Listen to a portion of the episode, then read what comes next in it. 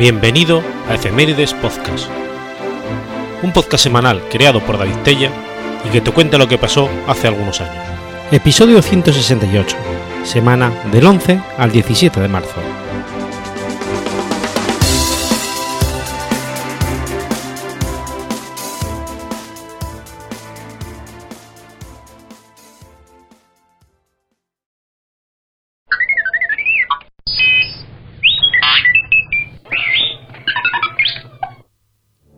11 de marzo del 222.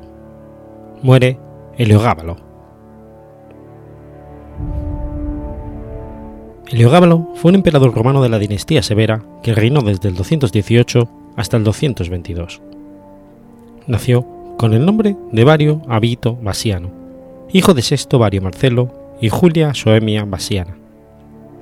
Su padre perteneció en origen a la clase ecuestre romana, pero más tarde alcanzó el rango de senador su abuela, Julia Mesa, era viuda del cónsul Julio Abito, hermana de Julia Dogma y cuñada del emperador Septimio Severo. Julia Soemia era prima del emperador romano Caracalla. La familia de Gábalo tenía derechos hereditarios al sacerdocio del dios Al-Gabal, de quien Heliogábalo era sumo sacerdote en Emesa en Siria. El nombre del Gabal en un principio se refería a la deidad patrona del lugar de nacimiento del emperador, Emesa.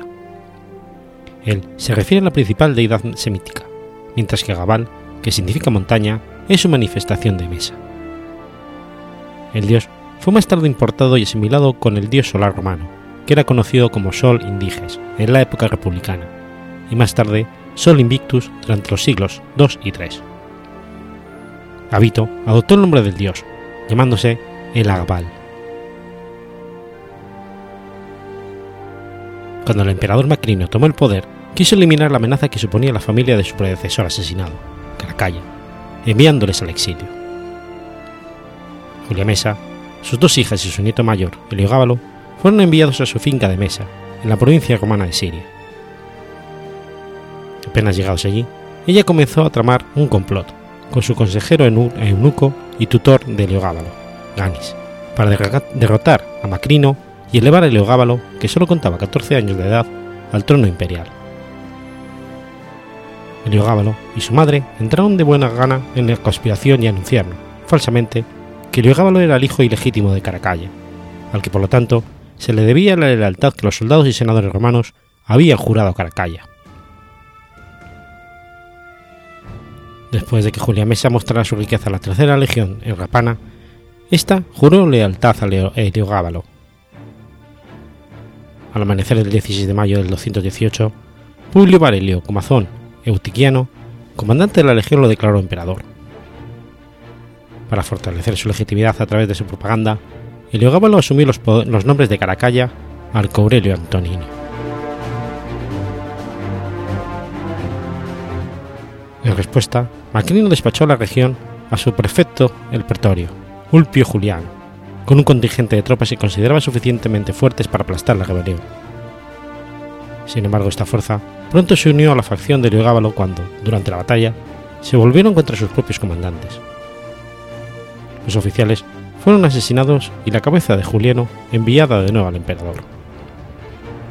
Entonces, Acrino envió cartas al Senado arguyendo que la presunta ascendencia de Heliogábalo era falsa y alegando locura en su rival.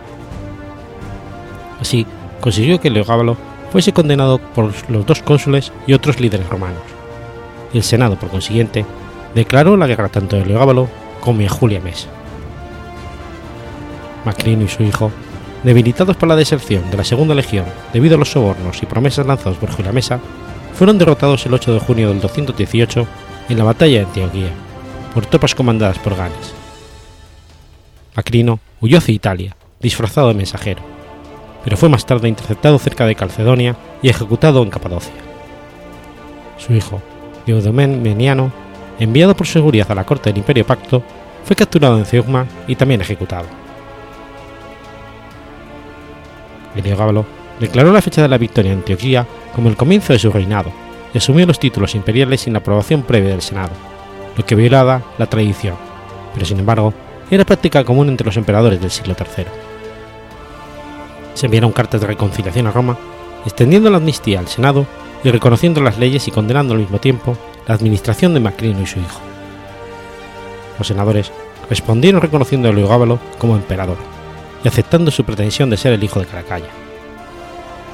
Caracalla y Julia Dogma fueron ambos deificados por el Senado, al tiempo que tanto Julio Mesa como Julia Soemia fueron elevadas al rango de augustas, y la memoria de Macrino y Diocleciano fue condenada y vilipendiada por el Senado. El anterior comandante de la Tercera Legión, Comazón, fue nombrado comandante de la Guardia Pretoriana. Heliogábalo y su corte pasaron el invierno del 218 en Bitinia, de Nicoemia, donde las prácticas y convicciones religiosas del nuevo emperador se manifestaron por primera vez como un verdadero problema.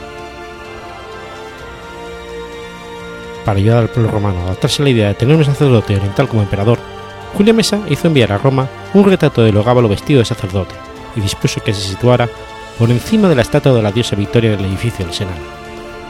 Esto supuso a los senadores en una posición incómoda, pues al mismo tiempo que hacían ofrendas a la diosa, estaban reverenciando al emperador. Las legiones quedaron consternadas ante su comportamiento y rápidamente lamentaron su decisión de haberlo apoyado como emperador. Mientras Heliogábalo estaba todavía de camino a Roma, estallaron pequeñas revueltas en la Legión IV, por instigación de Gerio Máximo, y en la Legión III, que era la misma que lo había elevado al trono, bajo el mando del senador Vero. La rebelión fue rápidamente aplastada y la tercera legión licenciada. Cuando la corte llegó finalmente a Roma en otoño del 219, Comazón y otros aliados de Julia Mesa y Heliogábalo recibieron cargos importantes y lucrativos, con gran irritación de muchos senadores que no lo consideraban respetables. Después de ejercer como prefecto del pretorio, Comazón fue por tres veces prefecto de la ciudad de Roma y dos veces cónsul. Heliogábalo intentó también que su supuesto amante, Heriocles, fuese nombrado César, mientras que otro presunto amante, Zótico, fue nombrado para el cargo de administrativo, pero es influyente, de cubilario. Se aclaró ampliamente su oferta de amnistía para los líderes romanos, aunque el jurista ulpiniano fue exiliado. En un principio los lazos de Heliogábalo con Julia Mesa y Julia Soemia eran fuertes. Su madre y su abuela se convirtieron en las primeras mujeres admitidas en el Senado y ambas recibieron títulos senatoriales. Se dio el título tradicional de Clarísima a Julia Soemia y el menos ortodoxo de Mater Castrorum es Senatus a Mesa. Su abuela intentó establecerse como poder en la sombra y por lo tanto como la mujer más poderosa del mundo. Pero pronto se vio que Heliogábalo era muy independiente, tenía ideas propias y resultaba imposible de, de controlar. Desde el reinado de Septimio Severo, el culto al dios solar se había extendido por el imperio. Heliogábalo vio en ello una oportunidad de hacer de su dios, el Gabal, la principal deidad del panteón romano. El dios fue rebautizado Deus Sol Invictus, lo que quiere decir Dios Sol Invicto, y fue colocado por encima incluso de Júpiter. Como signo de la unión con la religión romana, Heliogábalo lo consideró como esposas del Gabal Astarte, Minerva, Urania o algún tipo de combinación de las tres deidades. El emperador provocó aún más escándalo cuando se casó con la Virgen Vestal Aquila Severa, diciendo que el matrimonio produciría niños parecidos a los dioses. Esto quebrantaba flagamente entre la ley y las tradiciones romanas, pues cualquier vestal que tuviera relaciones sexuales debía ser enterrada viva.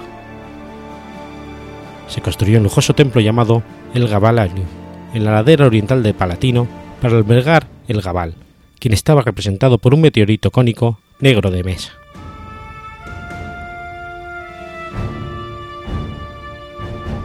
Con el objeto de convertirse en el sumo sacerdote de su nueva religión, Heliogábalo se hizo circuncidar. Herodiano relata que forzó a los senadores a contemplar su danza ante el altar del sol invicto al toque de tambores y cimbalos, y cada solsticio de verano celebró un gran festival en honor a la deidad, que se hizo muy popular entre las masas porque se distribuía comida en abundancia. En aquel festival, Heliogábalo colocaba la piedra de mesa en un carro adornado con oro y joyas que desfilaban por la ciudad. Las reliquias más sagradas de la región romana fueron trasladadas desde sus respectivos santuarios al Elgavalium, incluyendo la Gran Madre, el Fuego de Vesta, los escudos de los Solaris y el Palladio, para hacer que ningún otro dios, salvo el Gabal, fuera venerado.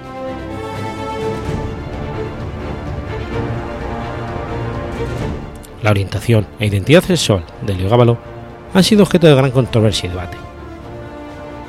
Se casó cinco veces con mujeres, dos de las cuales son desconocidas.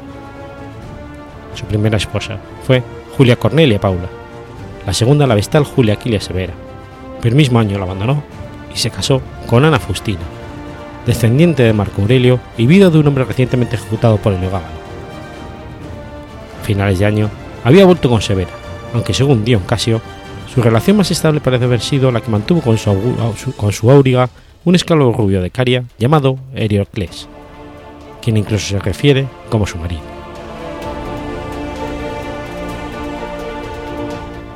Para el 221, las excentricidades de Leogábalo, especialmente su relación con Heriocles, enfurecían cada vez más a los soldados de la Guardia Pretoriana. Cuando Juliames se dio cuenta de que el apoyo popular al emperador estaba desapareciendo rápidamente, decidió que tanto él como su madre, que lo habían apoyado en sus prácticas religiosas, tenían que ser sustituidos.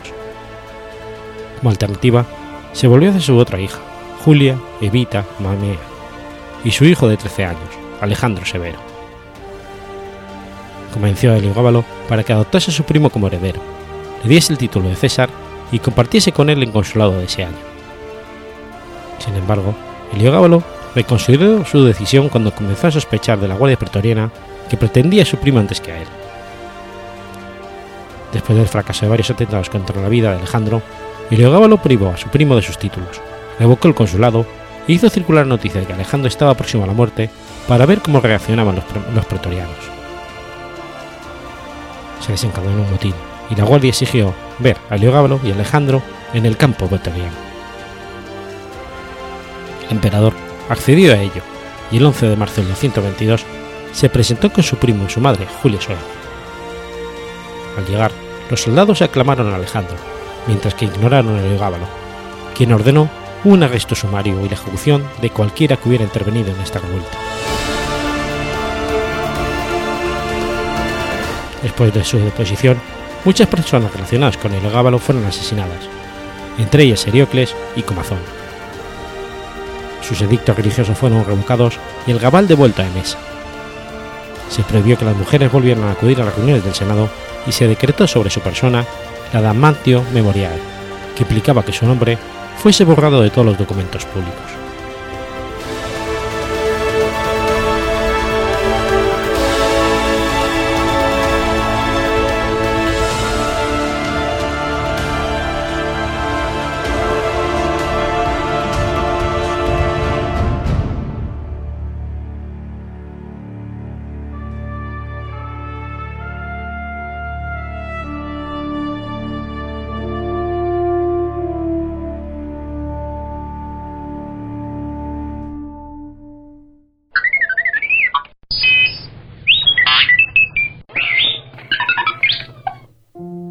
12 de marzo de 1824. Nace Gustav Kirchhoff.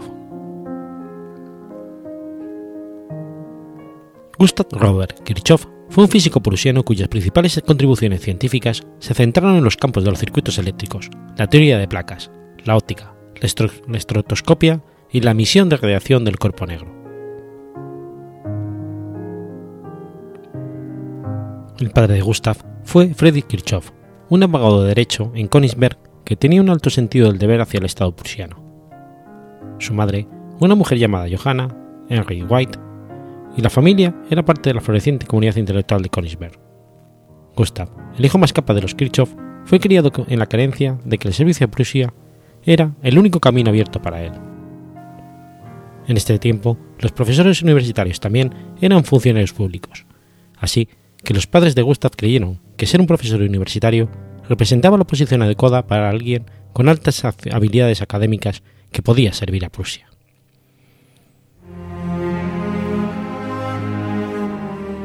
Dadas las habilidades académicas de Gustav en la escuela, su futura carrera continuó de forma natural.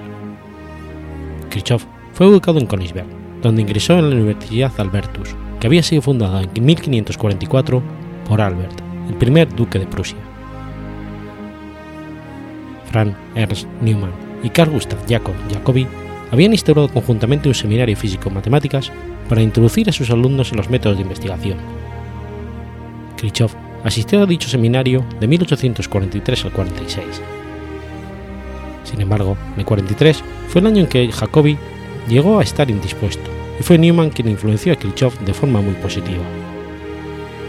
Los intereses de Neumann estaban en un principio enfocados en físico-matemáticas, pero en el tiempo que Kirchhoff empezó a estudiar en Königsberg, Neumann volvió sus intereses hacia la inducción eléctrica. De hecho, Neumann publicó el primero de sus dos estudios especializados en inducción en 1845, mientras Kirchhoff estudiaba con él. Kirchhoff fue instruido en matemáticas en la Universidad de Königsberg por Friedrich Jules Richard. Fue mientras estaba estudiando con Neumann que Kirchhoff hizo su primera contribución sobresaliente en investigación relacionada con las corrientes eléctricas.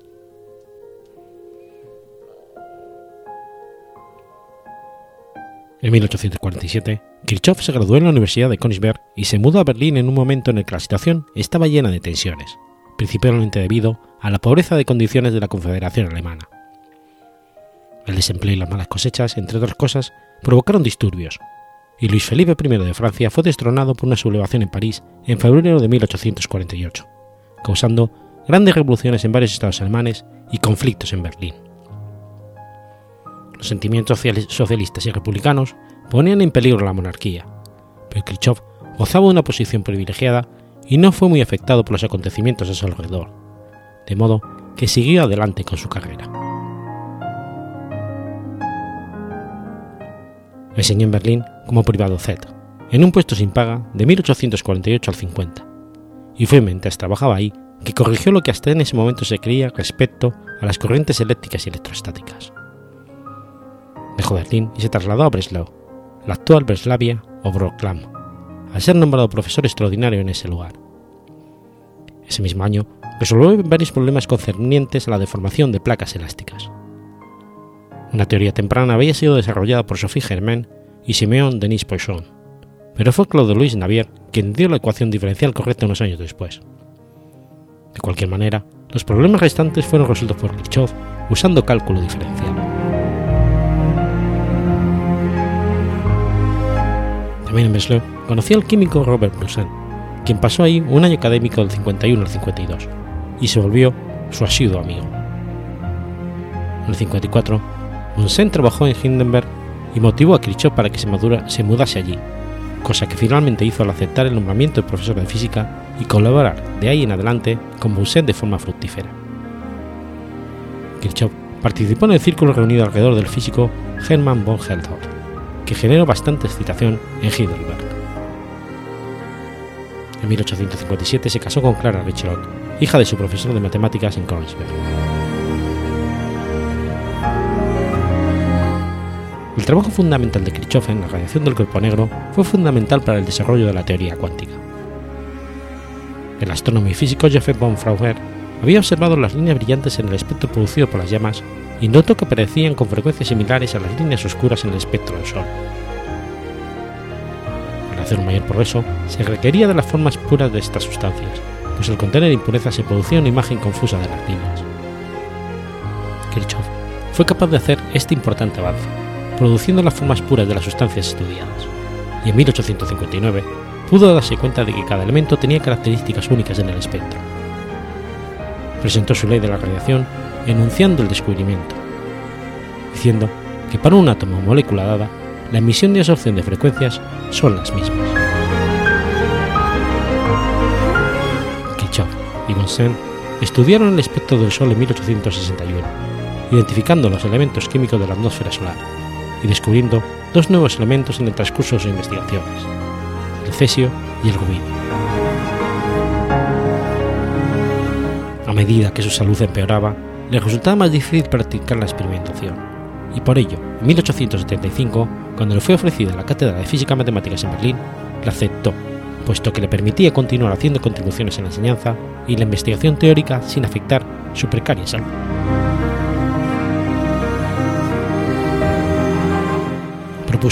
Las tres leyes empíricas que describen la emisión de luz por objetos incandescentes. Primero, un objeto sólido caliente produce luz en un espectro continuo. 2. Un gas tenue produce luz con líneas espectrales en longitudes de ondas discretas que dependen de la composición química del gas. Tercero, un objeto sólido a alta temperatura rodeado de un gas tenue a temperaturas inferiores produce luz en un espectro continuo con huecos en longitudes de onda discretas cuyas posiciones dependen de la composición química del gas. La justificación de estas leyes fue dada más tarde por el físico Niels Bohr, contribuyendo decisivamente al nacimiento de la mecánica cuántica.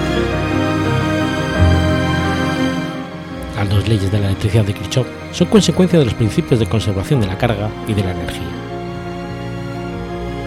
La primera ley de Kirchhoff, también llamada ley de nodos, dice, la suma de corrientes que entran en un nudo es igual a la suma de las que salen. Los nudos no acumulan carga. La segunda ley de Kirchhoff, también llamada ley de las mallas, eh, dice que la suma de caídas de tensión en un tramo que está entre dos nudos es igual a la suma de caída de tensión en cualquier otro tramo que se establezca, que se establezca entre dichos nudos.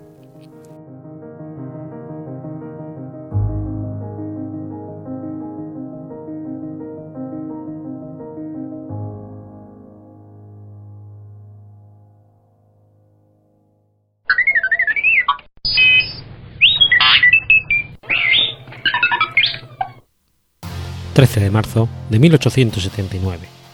Nace Alfredo Kindelan.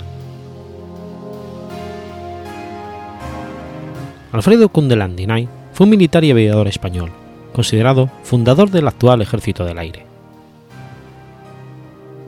Nació en Santiago de Cuba el 13 de marzo de 1879, hijo del ingeniero militar Ultano Kindelan y Manola Dunay, ambos pertenecientes a acomodadas familias españolas de origen irlandés. Su familia, que se había trasladado a España en 1882 por un cambio de destino de su padre, ingeniero militar, perdió toda su fortuna como consecuencia de la guerra con los Estados Unidos en 1898. Quedó huérfano de padre a los 13 años y a los 14 ingresó como cadete en la Academia de Ingenieros de Guadalajara. Es nombrado teniente en 1899.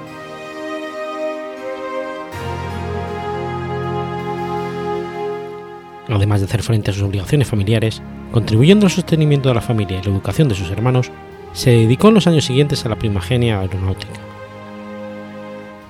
En 1901 obtuvo el título de piloto de globo aerostático en el Servicio de Aeroestación Militar. Realizó numerosas ascensiones en globo y se convirtió en el primer piloto español de dirigible. Obtiene el tercer y cuarto puesto en sus dos únicas participaciones en el Campeonato de Globos de la Copa Gordon Bennett. Durante las dos primeras décadas del siglo, se dedica también a colaborar con el desarrollo de la primera aeronáutica en distintos campos. Publica los libros Dirigibles y Aeroplanos y la Flota Aérea Española. Participó entre 1905 y el 8 con el ingeniero Torres Quevedo en los trabajos de desarrollo y construcción del prototipo del dirigible semirigido, invento patentado en 1906 y que se emplea en la construcción de los dirigibles actuales.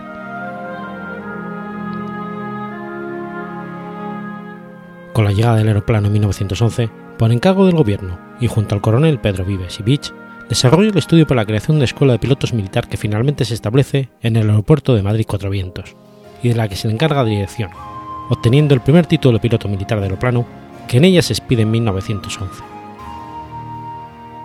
En 1913 es nombrado jefe de aviación de Servicio Aeronáutico Militar, asumiendo el mando de la primera escuadrilla que participa en la Guerra de Marruecos. En 1915 se hace cargo de la Escuela Nacional de Aviación, de carácter civil, que se crea en el aeródromo de Getafe.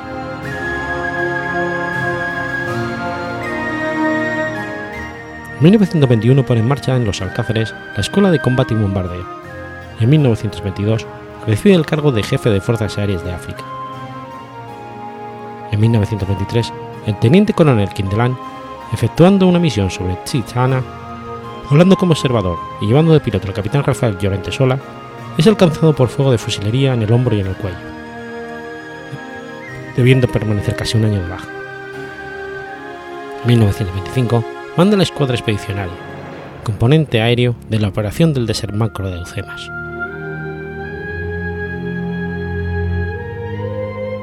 En 1926, Miguel Primo de Rivera le nombra director general de aeronáutica. En esos años comienza la gestación de los grandes vuelos de la aviación española alrededor del mundo con el plus ultra de Ramón Franco, entre Plaza de la Frontera y Buenos Aires. La patrulla atlántica, en que tres hidros fueron y volvieron a Guinea Ecuatorial, la patrulla Elcano, en que tres Brenet 19 salen de Madrid hacia Manila, llegando solo uno de ellos a los mandos de Eduardo González Gallarda y Joaquín Loriga, y los vuelos del Jesús del Gran Poder, un Breguet 19 que en 1927 hizo un periplo que le llevó por Brasil, Paraguay, Argentina, Chile, Perú, Colombia, Panamá, Honduras y Cuba. En 1927, Quindelán presenta un proyecto que se aprobó para crear la Jefatura Superior de Aeronáutica, lo cual significó la casi independencia de la aviación respecto de las otras armas y cuerpos del ejército de tierra. Se le concede el uso de un uniforme específico con divisas igualmente particulares. En 1929 es ascendido a general de brigada, pasando a presidir el Consejo Superior de Aeronáutica. Alfonso XIII, después del fracaso de la dictadura de Primo de Rivera, a la que apoyó decisivamente, se ve obligado a exiliarse en Roma. Quindelán, marcadamente monárquico, se exilia y se traslada a Francia, y luego a Suiza, al proclamarse la República. Trabaja como ingeniero en la empresa Chaurer de. Y en el 34 regresa a España para colaborar activamente en la preparación del golpe de Estado de julio de 1936, que al fracasar parcialmente da lugar a la guerra civil.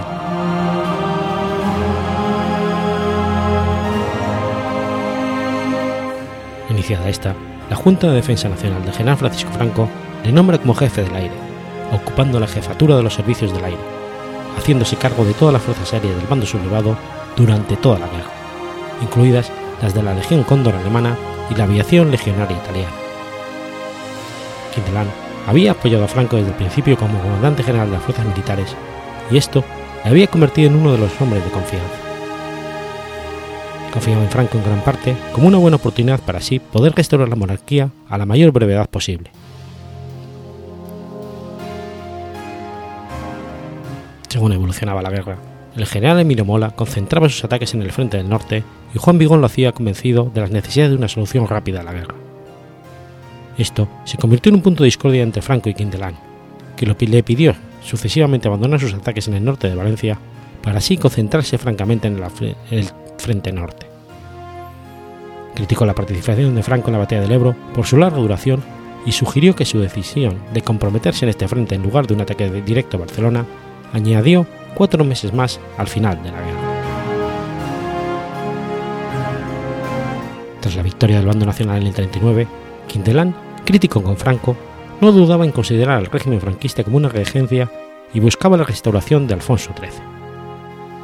Ricardo de la Cierda propuso en su obra a Quindelán como un buen candidato para asumir el Ministerio del Aire, ya que tal como había ejercido durante la guerra. Sin embargo, Franco le sustituye como jefe de las Fuerzas Aéreas y coloca al general Juan Yagüe como nuevo ministro del Aire y jefe del recién creado Ejército del Aire, mientras desplaza a Quintelán, nombrándolo responsable de la región catalana.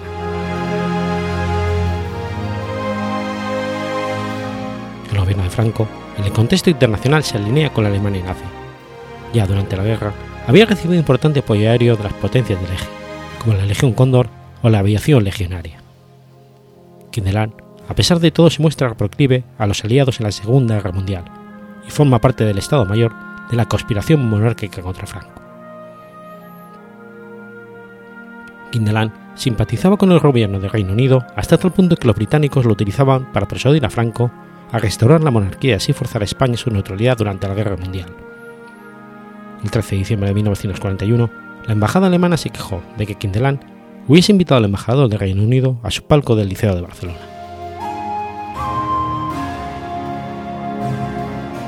En 1941 se hace con el cargo del capitán general de Cataluña, un cargo diseñado por Franco para equilibrar las distintas facciones dentro de los militares y así amortiguar el poder de Ramón Serrano Súñer y Falange.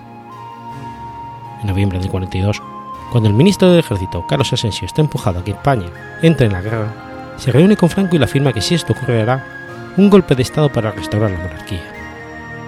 Quindelán contaba con el apoyo de un importante número de generales y aunque al principio Franco no reaccionó, a los tres meses, en el 43, consigue un nuevo cargo. Es nombrado director de la Escuela Superior del Ejército y miembro académico de la Real Academia de la Historia, aunque no toma posesión del cargo.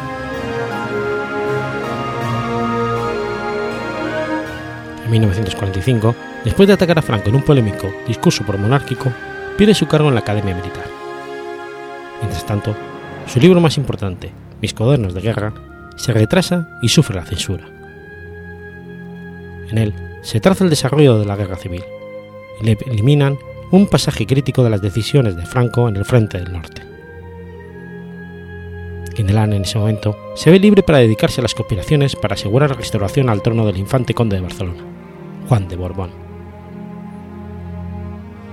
Cuando en 1946 se da a conocer el manifiesto de Lausana, donde se pide la restauración inmediata de Juan de Borbón, Franco identifica a Quindelán como el cabecilla del manifiesto y ordena su encarcelamiento.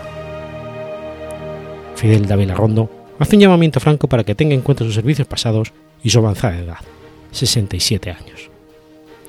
El dictador cedió y le envió al exilio a las Islas Canarias, a más de 2.000 kilómetros de la capital del país. Tras la Guerra de Europa, ahora con dos grandes frentes internacionales, Estados Unidos y la Unión Soviética, el gobierno evoluciona hacia posturas monárquicas. En 47, la ley de sucesiones en la jefatura de Estado define por primera vez el Estado franquista como un reino, aunque manteniendo la jefatura de Estado atribuida nominativamente a Franco, y en cualquier momento podía proponer a las Cortes la persona de su sucesor, a título de rey o de regente. En el 49, el general Quindelán pasa a la reserva con 70 años. Durante los últimos años, Quindelán es parcialmente rehabilitado, ocupa su puesto en la Real Academia de la Historia y se le concede la, la medalla aérea que solo acepta con la aprobación de, Juan de Borbón. En 1961, Quindelán es reconocido con el título nobiliario de Marqués de Quindelán. Murió al año siguiente en Madrid, el 14 de diciembre de 1962, con España todavía bajo el franquismo. En la actualidad, el Ejército del Aire tiene en su honor la Cátedra Quindelán.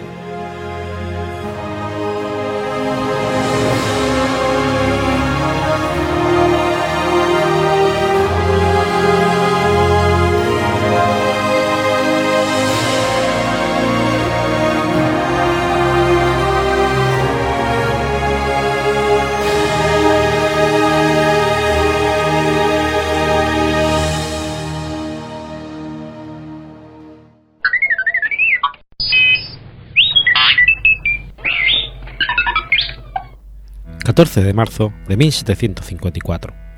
Nace Pepe Illo. José Delgado Guerra, más conocido como Pepe Illo, fue un torero español. Se le considera, junto a Costillares y Pedro Romero, como uno de los que fijaron las reglas y el estilo de las corridas de toro.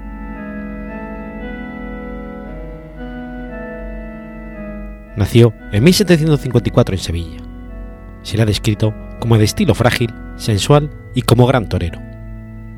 Adornó su toreo con toda clase de suertes y filigranas, conformando un estilo, inspirado en el de su maestro, que se conocería como Escuela Sevillana. Es considerado uno de los primeros toreros estilistas. Se cree que debutó hacia 1769 y recibió la alternativa en 1774 en Málaga, de manos de Juan Romero.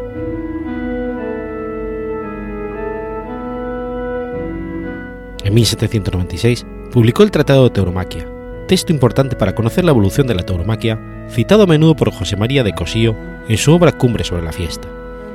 La obra fue muy probablemente redactada por José de Tisera, amigo del torero. Se dice que su rivalidad taurina con el rondeño Pedro no salió siempre muy bien parado. Sin embargo, fue ídolo del público y lució su gallardía y seducción en los salones de la aristocracia que lo trataba como a un igual.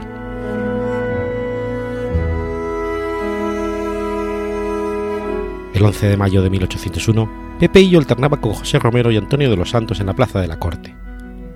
Cuando entraba a matar a su séptimo toro, llamado Barbudo, este le derribó y enganchó en el suelo, imagen inmortalizada en el último grabado de la serie Tauromaquia de Goya, y narrada de forma minuciosa por José de Tisera en una carta que se imprimió en Barcelona en 1801. Según su narración, el toro de la ganadería de José Gabriel Rodríguez de San Juan de la localidad salmantina de Peñaranda de Bracamonte, enganchó al diestro con el pitón derecho por el cañón izquierdo de los calzones y le tiró por encima de la espaldilla al suelo, cayendo boca arriba. El golpe de caída le hizo perder el sentido. La contención fue suficiente para evitar que esquivara o se al menos de daño, de mayor daño del toro. El toro le acometió de nuevo y con el mismo cuerno por la boca del estómago, levantándole y campeándole, así en distintas posiciones, por más de un minuto, destrozándole varios órganos y arterias en la cavidad del vientre y pecho, además de las ocho costillas fracturadas y una vértebra, hasta que le soltó en tierra, inmóvil y con solo pocos minutos de vida ya, mientras en el resto de la arena se volcaban a terminar con el astado, moribundo también. Esta segunda parte de la acogida fue representada en otros dos grabados inéditos de Goya de la serie citada, en los que se muestra a Pepe Hillo zarandeado por el toro, colgado del corno derecho y boca abajo. La fidelidad y exactitud documental de estos dos grabados inéditos, unido al hecho de que se representase la imagen de la acogida en momentos distintos, hace pensar a algunos críticos que Goya fue testigo presencial en la plaza. Hubo además otros testigos presenciales ilustres, como la propia reina María Luisa, que dejó un impresionante testimonio del hecho en una carta enviada a Manuel Godoy. El suceso impresionó a los madrileños y fue largamente recordado en el mundo taurino. Sin duda, ayudó a ello que hubiese tantos testimonios gráficos y escritos.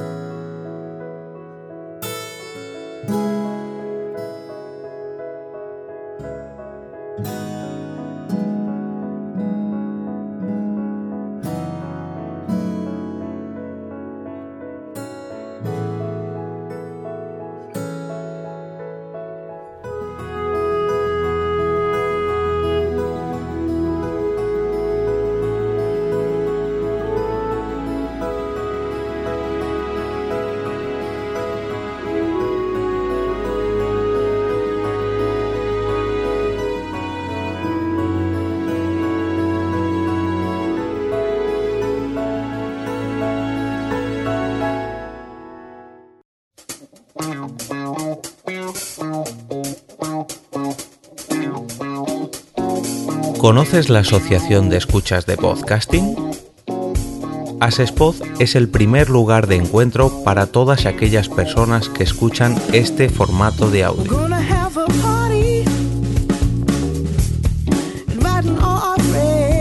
Compartimos, comentamos y escuchamos una gran cantidad de podcasts, pero seguro que no los conocemos todos. Nos falta este que estás escuchando ahora mismo.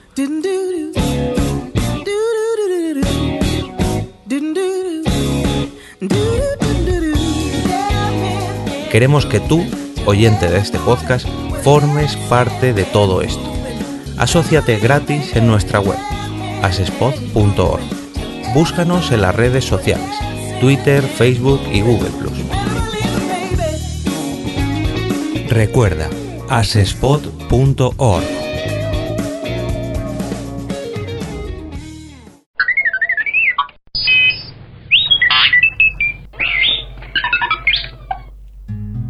15 de marzo de 1813. Nace John Snow. John Snow fue un médico inglés precursor de la epidemiología, hasta el punto de ser considerado padre de la epidemiología moderna. En 1853 recibiría el título de Sir después de que le anestesiera a la propia reina Victoria en el parto sin dolor de su octavo hijo, Leopoldo de Albany, hecho que ayudó a divulgar esta técnica entre los médicos de la época.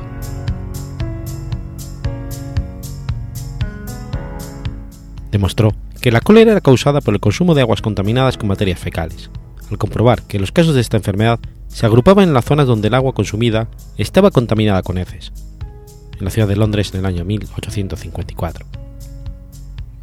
Ese año, cartografió en un plano del distrito de Soho los pozos de agua, localizando como culpable el existente en Broad Street, en pleno corazón de la epidemia. Snow recomendó a la comunidad clausurar la bomba de agua, con lo que fueron disminuyendo los casos de la enfermedad. Este episodio está considerado como uno de los ejemplos más tempranos en el uso del método geográfico para la descripción de casos de una epidemia.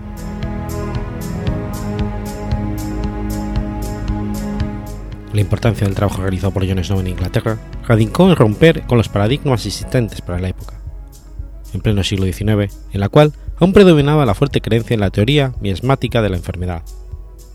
Snow sentó las bases teórico-metodológicas de la epidemiología. Esta metodología científica ha sido llamada método epidemiológico, el cual ha sido utilizado a través de la historia tanto para las investigaciones de las causas como para la solución de los brotes de todas las enfermedades transmisibles. Más recientemente se usa el método para la investigación de todos los problemas de salud y enfermedad que afecten a las comunidades urbanas.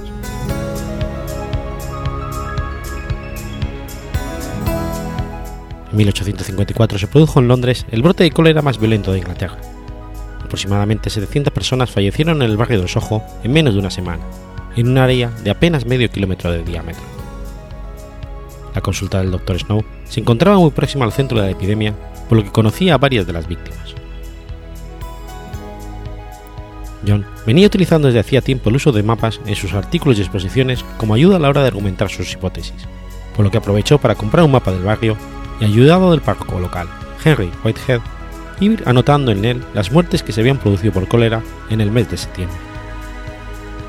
Para ello, recorrió el trabajo de campo, visitando uno por uno los edificios del área afectada y ayudándose de los registros del hospital de Middlesex y a donde se les transportaba, trasladaban a muchas de las víctimas.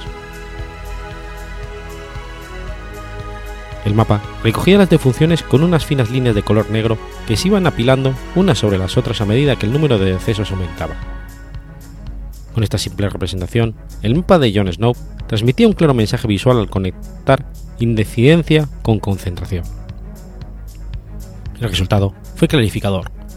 La mayor parte de las muertes se habían producido en las proximidades de Broad Street. De igual manera, Snow georreferenció sobre el mapa los pozos de agua, viéndose claramente como una gran cantidad de víctimas se concentraban en torno a la bomba de agua de Broad Street.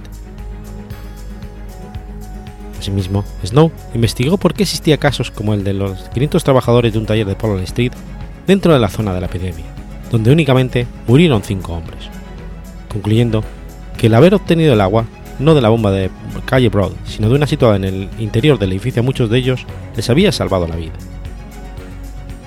Algo similar ocurrió en una destilería que contaba con un pozo privado.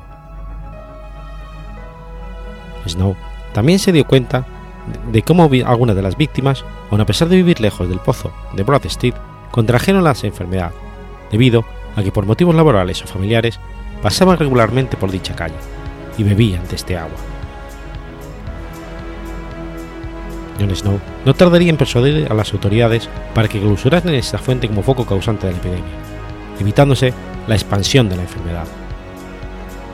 Más tarde se supo que el motivo de la contaminación se encontraba en los restos fecales procedentes de los pañales de un bebé enfermo que a través del Pozo Negro se filtraron al agua subterránea del pozo afectado. Al año siguiente, en 1855, Snow presentó al comité formado para investigar la epidemia una versión actualizada de su ya por entonces famoso mapa en el que contenía un añadido una línea que delimitaba el área de servicio en torno al pozo de Broad Street. Más del 70% de las muertes por cólera durante el brote de 1854 se produjeron dentro de este área de influencia, lo que reforzaba aún más, si cabe, la relación entre el agua contaminada y los casos de infección.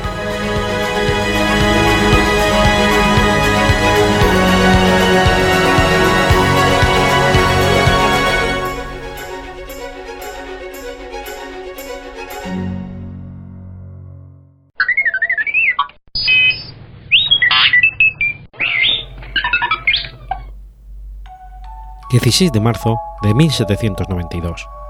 Nace José Dolores Estrada Vado.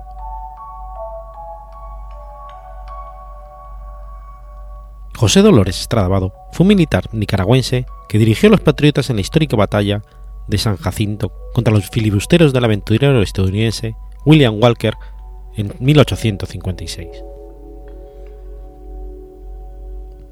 Nació el 16 de marzo de 1792 en Andaime, en el actual departamento de Granada, Nicaragua, hijo de Timoteo Estrada y Gertrudis Vado. Ya en 1824 aparece en el movimiento de Juan Argüello, al que respaldó frente a Manuel Antonio de la Cerda para ocupar el cargo de jefe de Estado. Durante estas luchas alcanzó el grado de sargento a la edad de 35 años. El dato permite establecer cómo sus ascensos fueron a edad avanzada hasta llegar a general de división. Junto con los generales Tomás Martínez Guerrero y Fernando Chamorro, jefes máximos del denominado Ejército del Septentrión, participa en la toma de decisiones militares que determinaría el curso de la guerra civil, que luego sería guerra nacional contra el filibustero William Walker. El 15 de abril de 1856 participa en los combates de Pueblo Nuevo y otra vez es herido.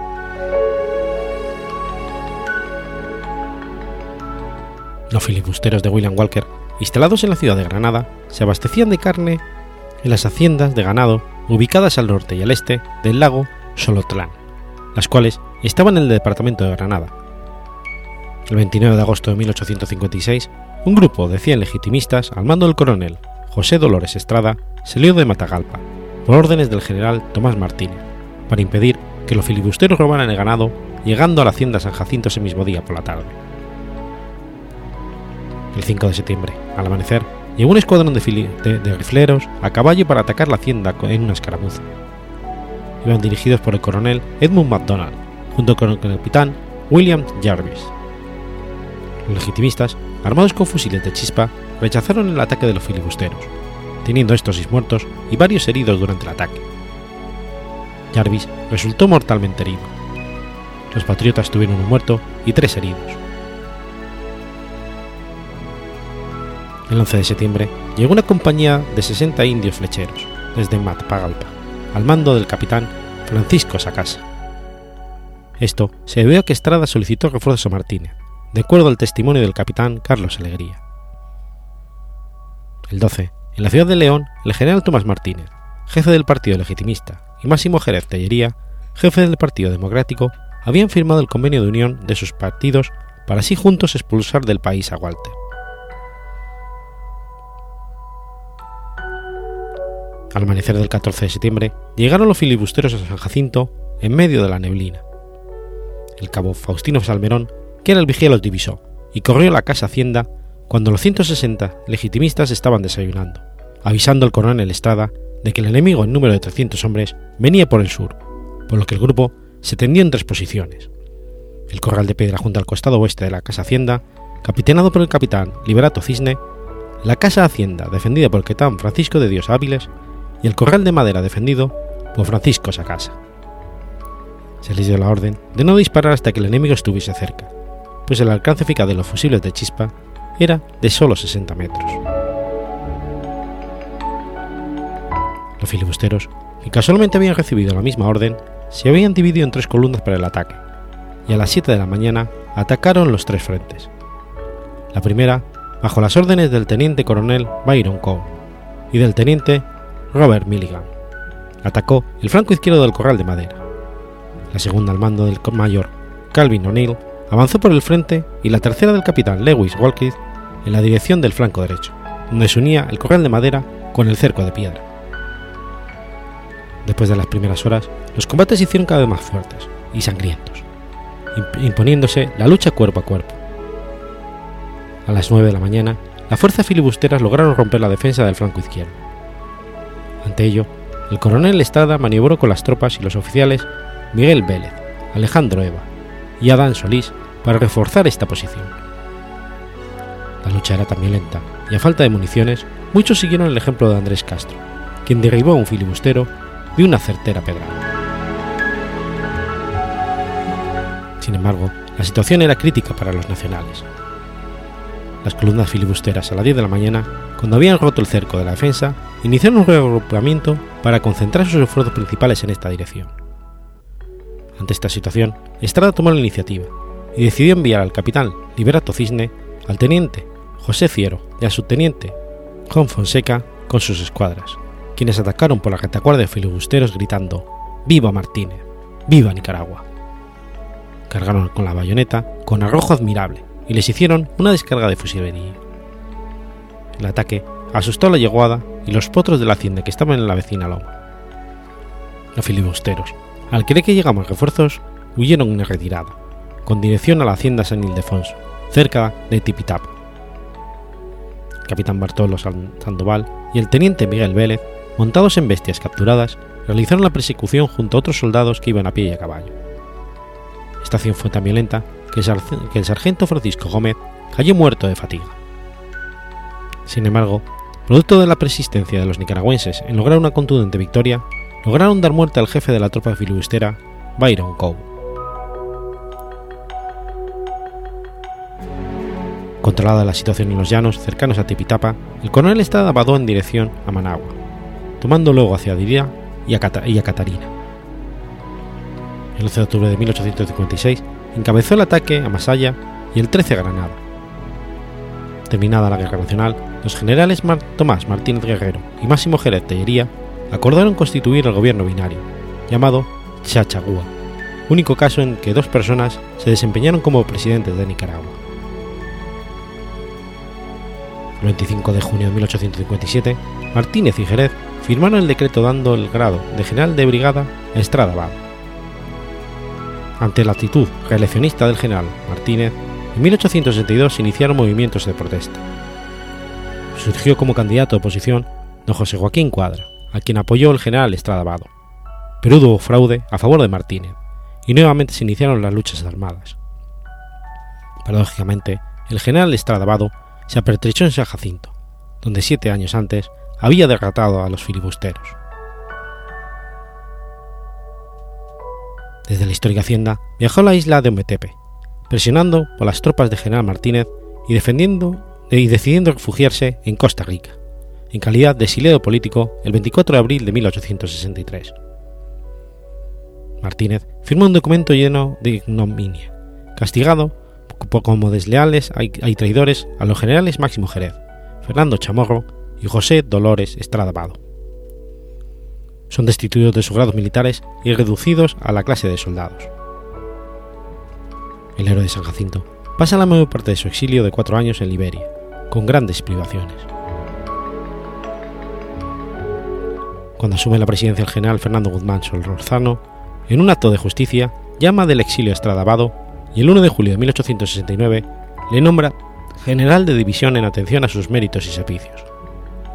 Este mismo grado le había concedido en 1858 el gobierno de El Salvador. Es indemnizado por el gobierno con 919 pesos y 3 reales sencillos. Llevaba una vida sencilla.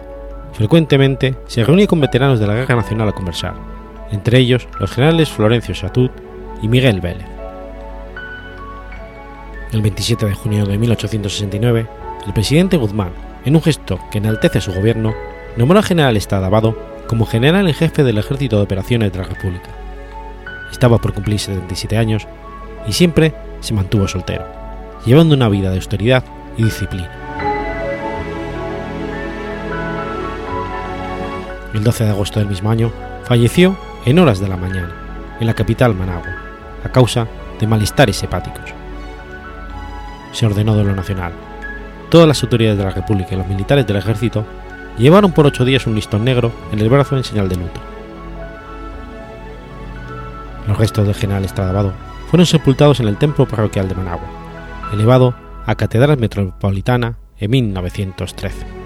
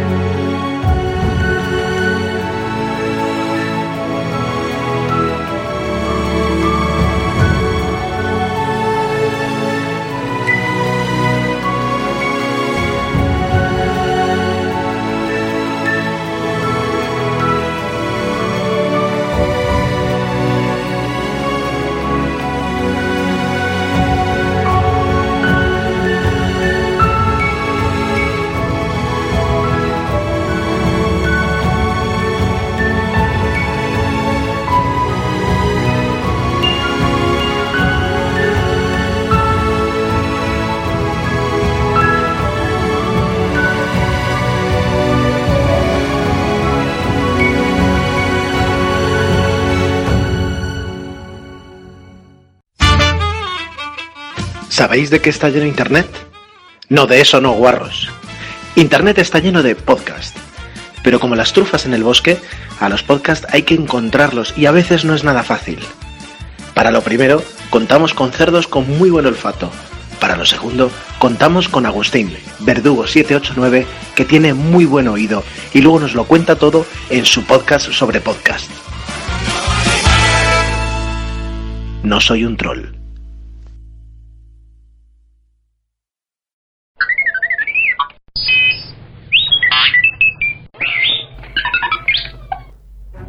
...17 de marzo de 1834... ...nace Gottlieb Daimler. Gottlieb Wilhelm Daimler fue uno de los ingenieros, constructores industriales más importantes de Alemania. Fue uno de los pioneros de la industria automotriz mundial. Nació en 1874 en la ciudad de Scholdorf, situado a unos 20 kilómetros al este de Stuttgart.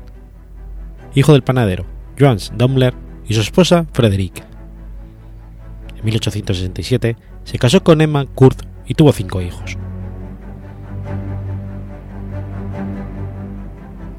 Estudió en la Escuela Politécnica de Stuttgart. Después de graduarse, Daimler se dedicó a la fabricación de armas, pero más tarde se inclinó por la ingeniería mecánica. Hizo entonces estudios en Francia, Bélgica e Inglaterra.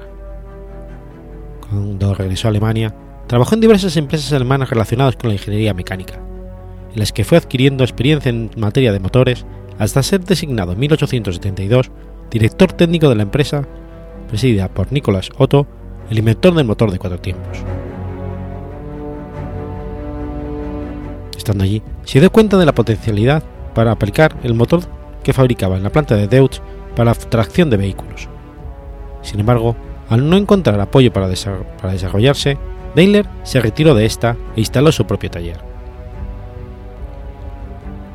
En 1882 fundó, junto con Wilhelm Maybach, su propia industria dedicada a la construcción de motores de combustión interna. Tres años después, patentaron uno de los primeros motores capaces de impulsar un vehículo con cierta velocidad y desarrollaron el primer carburador que permitió el empleo de gasolina como combustible. El nuevo motor fue montado en una bicicleta, lo cual se constituyó en la primera motocicleta de la historia. Continuando con sus experimentos mecánicos, al poco tiempo construyó un automóvil de cuatro ruedas, con una palanca de dirección, correa de transmisión y caja de cuatro velocidades. Con este alcanzaba a desarrollar 18 km por hora y para comercializarlo, Daimler abrió su propia fábrica. 1890 fundaron la Daimler Motoren Gesellschaft en Castad, industria que nueve años más tarde construyó el primer coche de la marca Mercedes. Entre sus mayores inventos, junto con Wilhelm Maybach, se encuentra el Reichswagen, vehículo montable, que puede ser considerada como la primera motocicleta del mundo.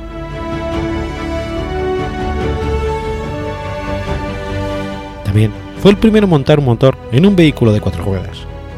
Ben lo había hecho en uno de tres ruedas. Se le considera también el inventor del camión. Trabajó a la par en algunos de los ingenios más importantes de la industria automotriz, como Nicolaus Otto, creador de Motoroto, y los ya mencionados Benz y Maybach, además de otro ingeniero llamado Ferdinand Porsche. Murió en 1900 en Kansas y fue sepultado en Uf-Kirchhoff. El mismo año de su muerte, la compañía produjo un automóvil y le puso como marca Mercedes. Y después de fusionarse con la fábrica de Carl Benz, se conoció en el mundo como Mercedes-Benz.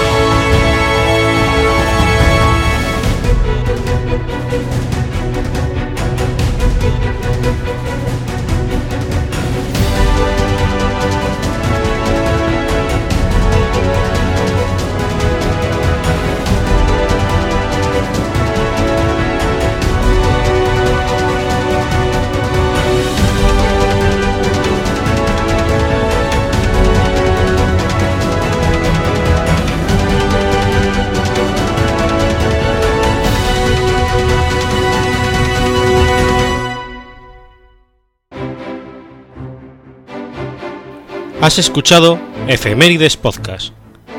Si quieres ponerte en contacto conmigo, puedes hacerlo por Twitter a la cuenta arroba efemeridespod o mi cuenta personal, arroba telladavid, o por correo electrónico a la dirección efemeridespod.gmail.com.